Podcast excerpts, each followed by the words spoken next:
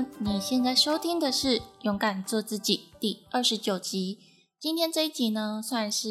一个和你们闲聊吧。然后今天是二零二二年的一月十一号。那这一天呢，其实在早上的十一点十一分有出现，大概是从民国一一一年来算的话，就是三个一嘛。然后在一月十一号就是六个一。再来是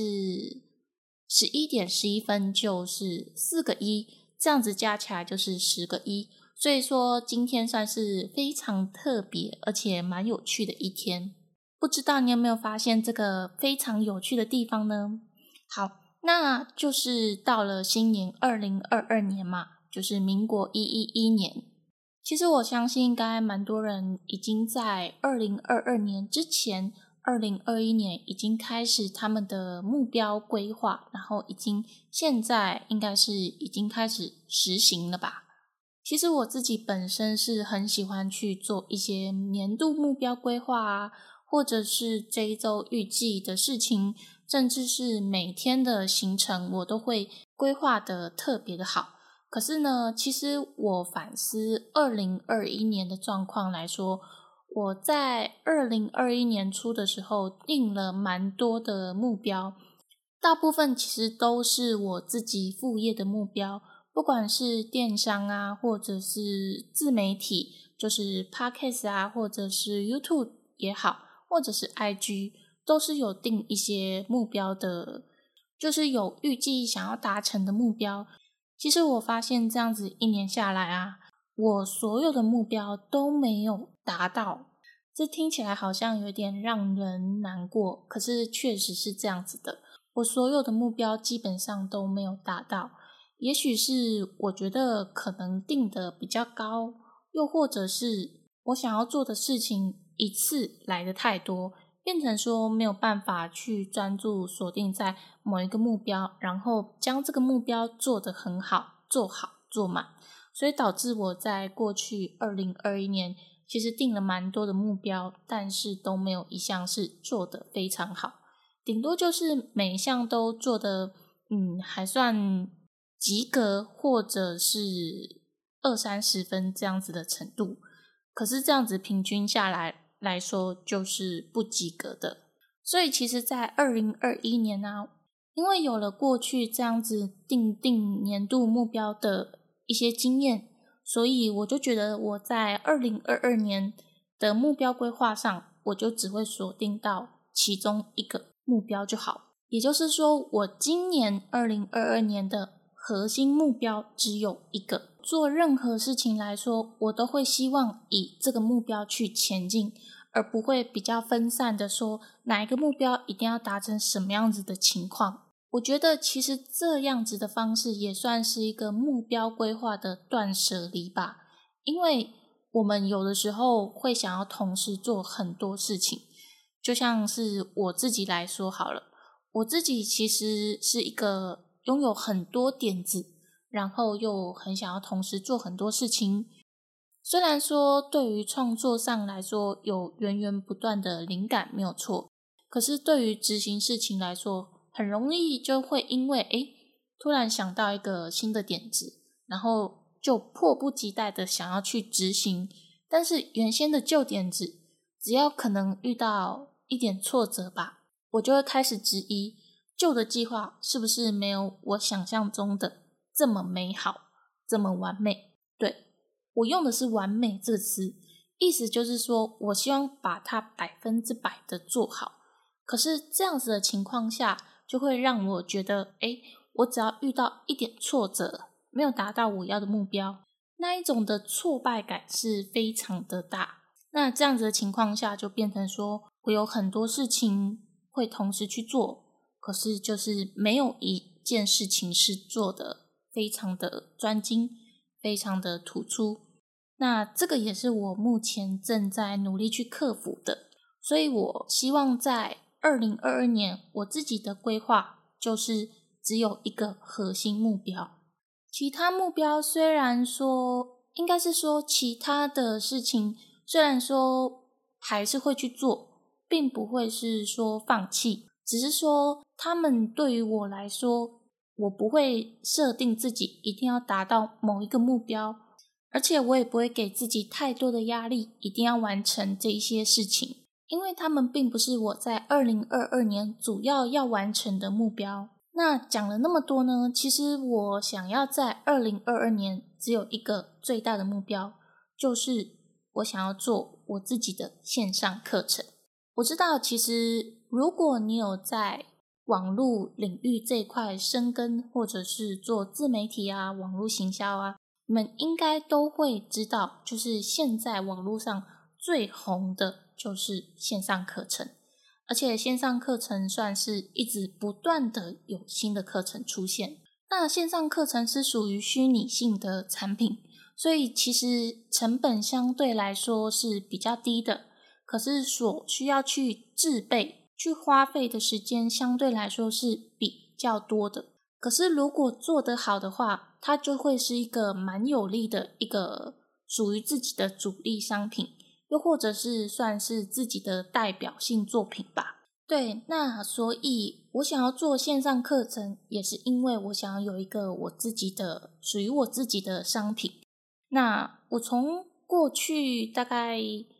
年半、快两年的创作经验来看，那在过去我都是比较专注于产出内容啊，就是算是无偿免费的。应该是说比较多是无偿免费的产出作品给大家看，可是这样子的情况下，就会考虑到一个现实的因素，就是收入的这个问题。因为我们创作者也是人，那只要是人都必须要有经济来源。那当我们今天在无偿的付出一些事情的时候，如果没有相对的收入来源，那其实我们的创作品质就会下降很多。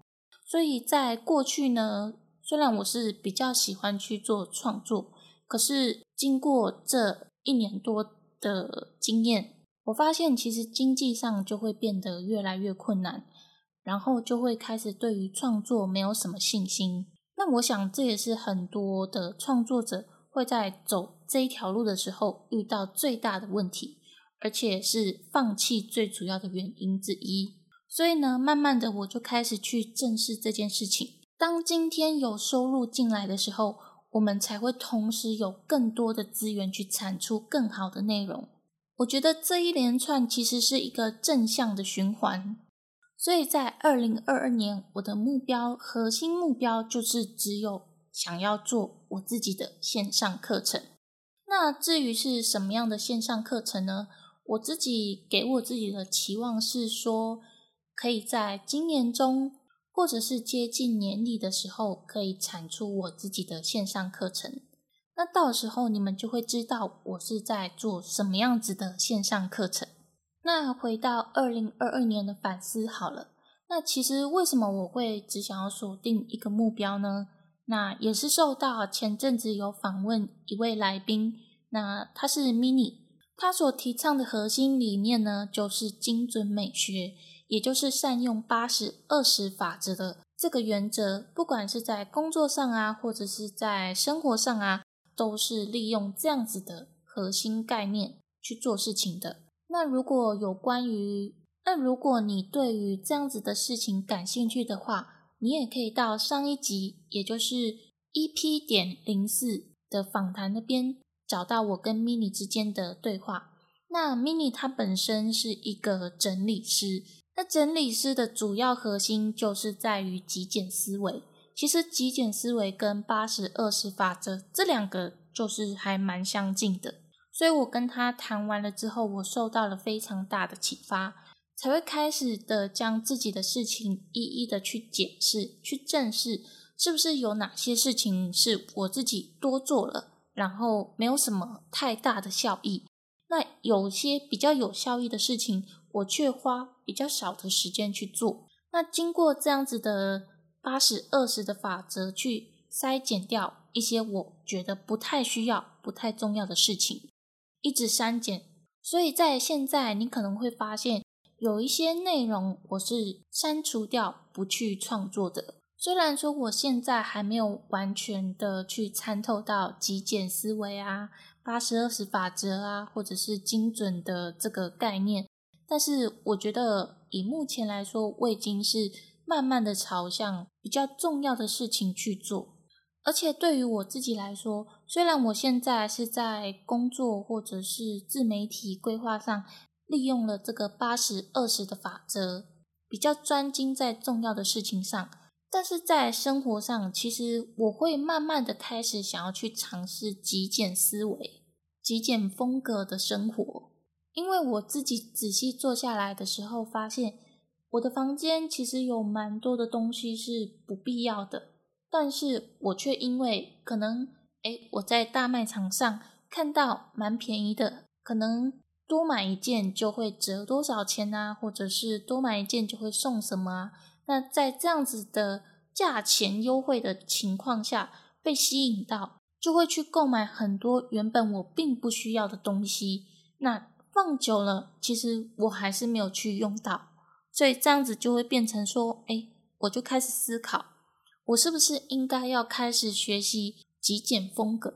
将生活上很多不必要的事情或者是不必要的选择给去除掉。当去除掉这些不重要的事情时，那我们所花在这些事情上面的思考的时间，是不是就可以拿回来，然后拿去做最重要的事情？所以对于我来说，未来我可能会慢慢的开始去学习极简的思维。不过对于现阶段的我来说，我还是希望把极简的思维套用在思考上面。因为我刚刚也有讲过，我自己是一个点子很多的人，但是很多事情都去做，就没有一个专精的。所以我在我自己的思想上是极度需要极简思维加入的。